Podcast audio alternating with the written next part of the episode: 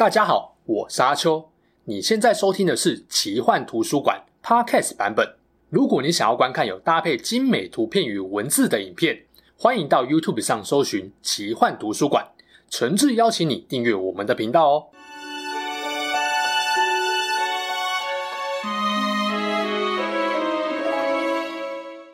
Hello，大家好，我是阿秋，来聊聊神秘奇幻的主题故事。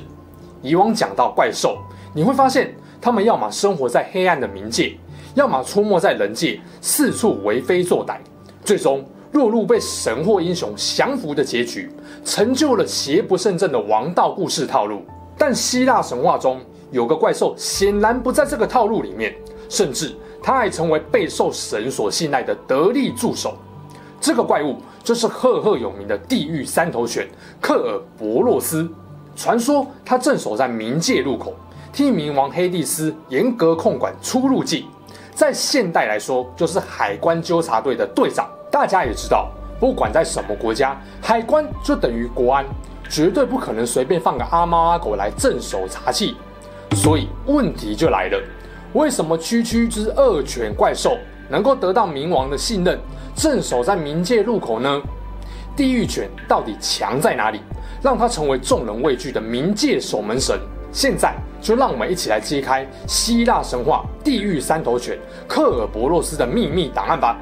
如果你喜欢这支影片，记得帮我按赞订阅，并分享给更多喜欢神话与奇幻故事的朋友哦。明明只是邪恶狂犬，何德何能成为冥王黑帝斯的得力助手？总不会是因为他有三颗头，给敌人三倍压力吧？如果真的是这样，九头蛇大概第一个跑出来抗议，那有没有可能克尔伯洛斯是走后门，贿赂黑帝斯才替他赢得这份工作的呢？根据古希腊诗人的情报，克尔伯洛斯是众妖之主巨人提丰与蛇身女怪厄克德纳生的孩子，这两位在希腊神话都赫赫有名。提丰是大地之母盖亚的儿子，属于有天神血统的妖魔巨人。按辈分来说，连宙斯跟黑帝斯都要叫他叔叔。厄克德纳同样也有神的血统，不过两人所生的孩子多半成了希腊神话的知名魔怪。克尔伯洛斯的长相十分有威吓性，他不止性格暴躁、凶狠无比，还是个拥有血色眼睛、尖牙利齿、嘴里流着毒唾液的三头恶狗，甚至他的背上还布满毒蛇，外加一条强而有力的蛇尾巴。不过，三颗头的设定算是后来的不成文共识。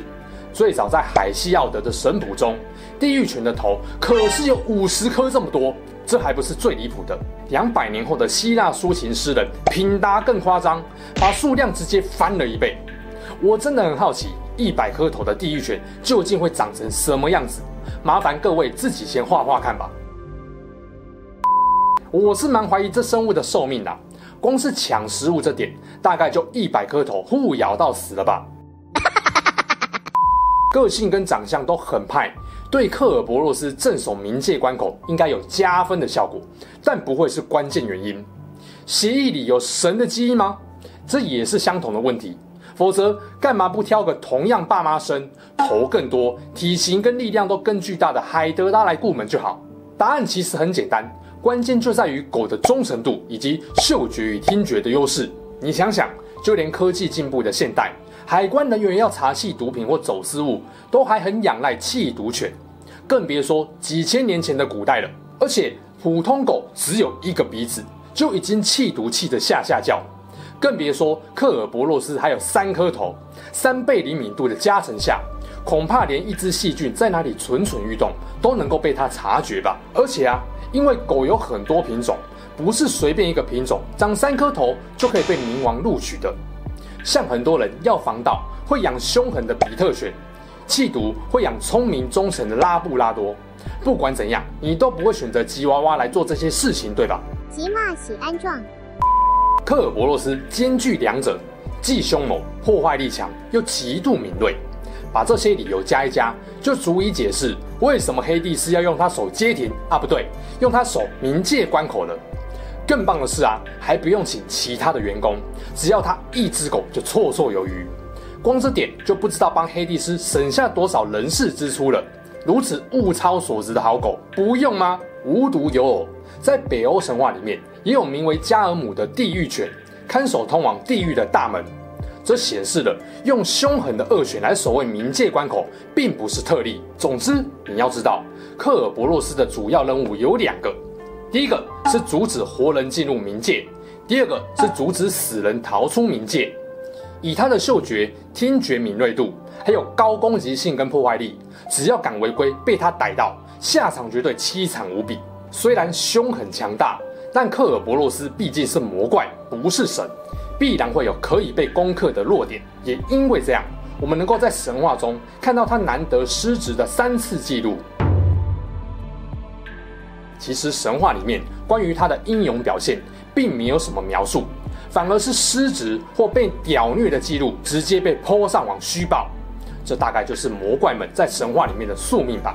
我个人深表同情。相传这个克尔伯洛斯很喜欢吃饼。所以古希腊人也有一个习俗，就是在死者的棺材里面放一块蜜饼，让死者到冥府前能够讨好克尔伯洛斯，降低自身的苦难折磨。毕竟有养狗的人应该都知道，狗不分品种都很贪吃，所以自然也有人想到用饼来吸引克尔伯洛斯的注意力，成功进出冥界。关于克尔伯洛斯失职的三次记录。疑似是记录在古罗马诗人维吉尔的《艾尼亚斯记》中。特洛伊英雄艾尼亚斯为了了解自己的命运，在先知西庇拉的带领下进入冥界。但艾尼亚斯是活人，活人被规定是不能进入冥界的，否则会被地狱犬啃食殆尽。于是呢，西庇拉就丢了一块掺了安眠药的饼给克尔伯洛斯，贪吃的他也因此昏睡过去，让艾尼亚斯闯关成功。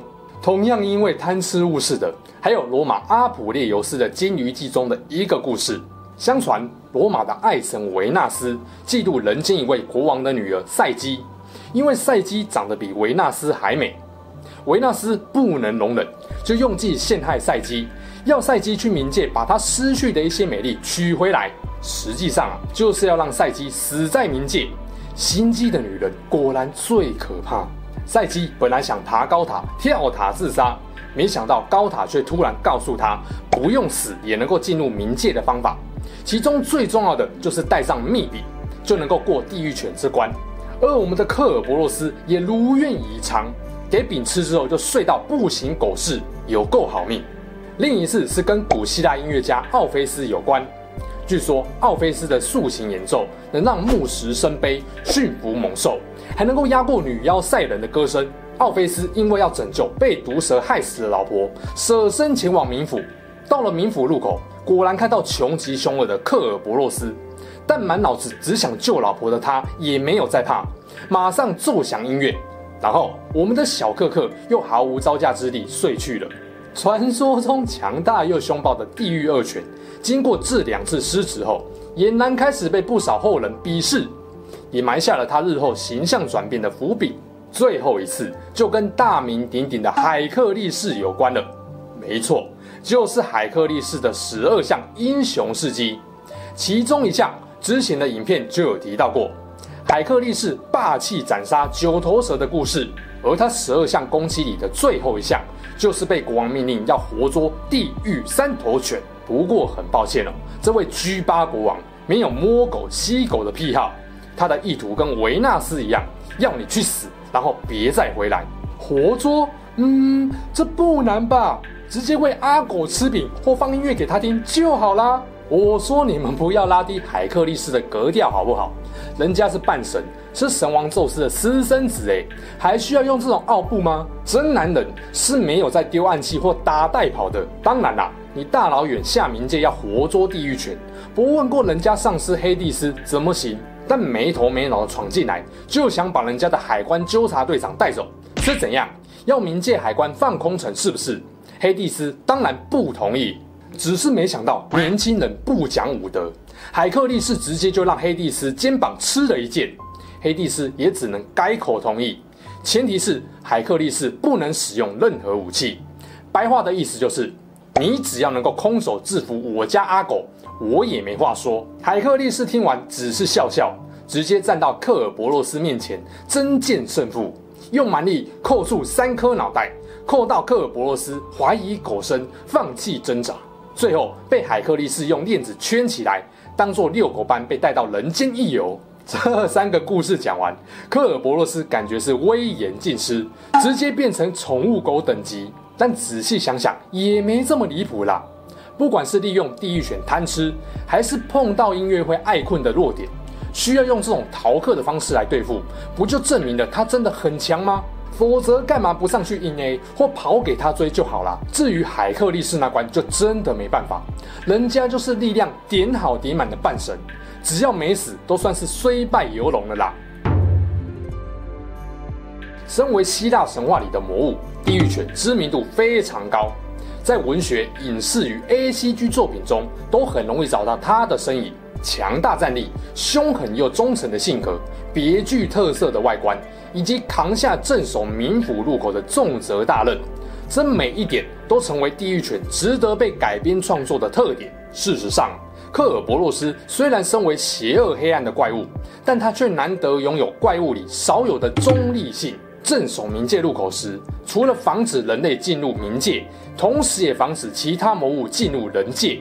他不一定很有是非善恶的判断能力，但对于被交付的任务，会不遗余力地完成，不自意作恶，不偷懒，不当被鼓掌，怎么看都有神将的态势。所以要说他是丑陋邪恶的怪物，对他来说也不是那么公平。只能说许多作品为了强化或多元化反派势力，往往把地狱犬的形象聚焦在黑暗邪恶的一面，或添加各种狂暴恐怖的设定，像是着火的眼睛啊，嘴巴会喷出来自地狱的火焰啊等等的。无论怎么调整，都不改地狱犬面目可憎的形象。我想正版的科尔伯洛斯如果地下有知，大概会默默流下六行泪吧。好在近年来也有不少作品淡化了地狱犬的黑暗形象，让它从猛犬化身为猛犬。例如说，游戏《神之浩劫》里面，科尔伯洛斯的原始外观就是传统凶恶的形象，但同时它也有猛犬上路这种可爱白色猛狗外观能够替换。